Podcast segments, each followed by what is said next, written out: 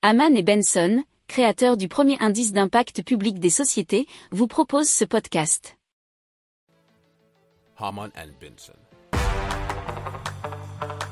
Le journal des stratèges. Allez, on va parler de conversion d'énergie solaire en électricité, cela à la demande. Alors c'est la technologie à MOST, qui est un système énergétique fermé basé sur une molécule composée de carbone, d'hydrogène et d'azote qui est spécialement conçue de manière à ce qu'elle se transforme lorsqu'elle est exposée à la lumière du soleil. Elle adopte alors une conformation différente. Alors trustmyscience.com nous explique que ce sont les atomes qui se réarrangent, particulièrement riches en énergie.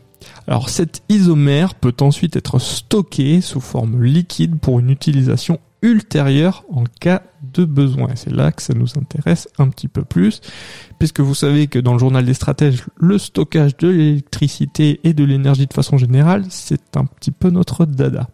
Alors un catalyseur libère l'énergie stockée sous forme de chaleur tout en redonnant à la molécule sa forme d'origine. C'est ça qui est intéressant et encore plus, c'est que l'énergie peut être stockée pendant 18 ans.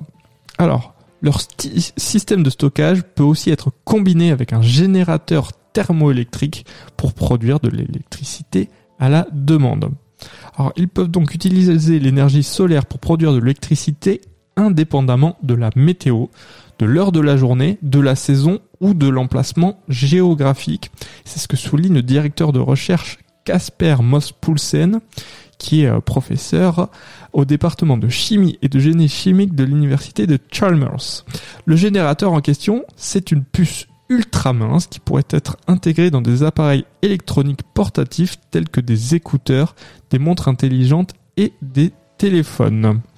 Alors c'est intéressant en matière d'autonomie puisque c'est potentiellement auto-rechargeable.